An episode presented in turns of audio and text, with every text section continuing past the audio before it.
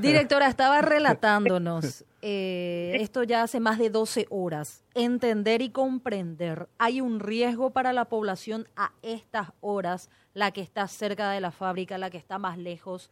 ¿Cómo, cómo esto todavía puede afectar a quienes estén por la zona? Según las condiciones que nosotros eh, dejamos todo el lugar, todo el equipo interinstitucional que estuvimos trabajando, y ya no hay un riesgo eh, inmediato para la población.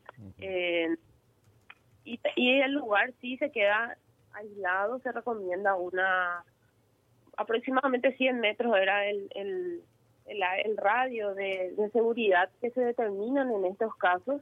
Ya no había un riesgo de explosión. En, anoche ya, ya, ya, se pudo, ya se pudo trabajar sin los equipos de protección eh, como se ve mascarillas y demás, entonces ya no se no había presencia en, en el ambiente, digamos, pero sí la planta sí eh, nosotros solicitamos el cese de las actividades hasta que eso se garantice y se demuestre que es seguro, ver si no quedó impregnado el amoníaco en algún en, en la zona, ver que se asegura hacer los estudios que demuestren eso.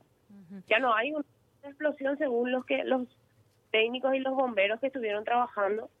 Eh, eh, la, el cilindro que el cual causó el problema, este accidente, incidente, eh, ya estaba vacío porque se abrió totalmente. Y el otro cilindro se le hizo un trabajo de despresurización porque lo que la presión ya ya es más segura, ya ya no tendría que haber un riesgo de eh, explosión, pero por cualquier riesgo de fuga que puede haber, sí se sigue teniendo ese, ese esa medida de seguridad de por lo menos 100 metros alrededor. También emitieron un comunicado para prever recomendaciones para prever justamente ser víctimas de este de este componente tóxico utilizar tapabocas, no utilizar el aire acondicionado, yo también decían, esto podría seguir vigente ya que esto se dispersó por el aire. ¿Qué hacen las personas con, con su equipo de aire acondicionado? ¿Cómo se cuidan? Eh, nosotros esas recomendaciones eh, emitimos ayer en horas de la tarde cuando se estaban realizando ya los trabajos de control eh, todavía no teníamos un panorama exacto de cuál era la situación, entonces de manera preventiva y como em, para que también la ciudadanía que está alrededor se pueda, eh, no pueda, no pueda exponerse ante cualquier riesgo que exista.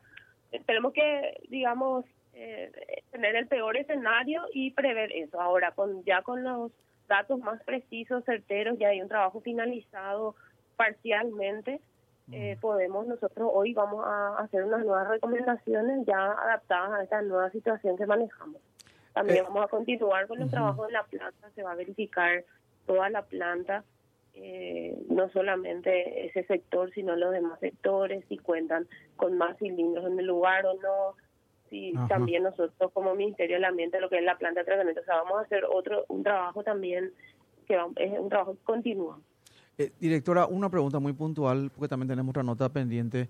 Eh, estas recomendaciones, tal vez, o fiscalización, si querés, eh, del MADES, ¿podrían también incluir, por ejemplo, la cuestión de una, un traslado de la planta a una zona más industrial o no, no, tan urbana, o no? nosotros, como ministerio, siempre en cuenta los proyectos que se presentan y damos de acuerdo a eso en las recomendaciones técnicas, las aprobaciones. En cuanto a lo que es el ordenamiento, dónde tienen que estar ubicadas las industrias y demás, eso tiene que hacer la municipalidad en el marco de un plan de ordenamiento territorial que debería de contar. En caso de que no cuente, entonces ellos deberían de definir dónde pueden estar o no. Sí, no, claro. Más allá de la función en sí misma de los municipios, también eh, esto también es una cuestión real, ¿verdad? O sea, que también pasa por el ambiente, por la por, por, lo que pasa con, con, la comunidad, digo, ¿verdad? Tal vez un trabajo coordinado con la, entre, entre el MADE y el municipio no estaría mal en este caso, ¿verdad? Más que nada. Claro. Mm. Directora, gracias por tu tiempo, ¿sí? Que eh, justamente porque ellos manipulan este tipo de sustancias y también generan explosión y demás, otro, en todo el proceso de producción, estos eh, riesgos se analizan en el proceso de estudio de impacto ambiental. Por eso, por eso, a eso iba. Directora, agradecerle toda la información. Bueno, hasta luego. La directora de, de, Fiscalización del Ministerio del Ambiente del MADES.